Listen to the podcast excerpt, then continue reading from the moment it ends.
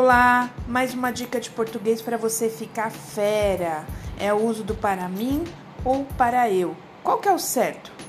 Tanto a expressão para eu quanto para mim, elas estão corretas, porém, elas devem ser usadas cada uma em uma situação diferente.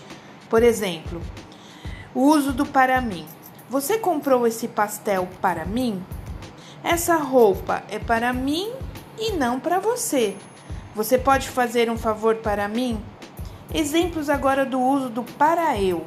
Você pode comprar este vestido para eu usar? Por favor, faça silêncio para eu estudar. Para eu fazer isso, preciso de ajuda.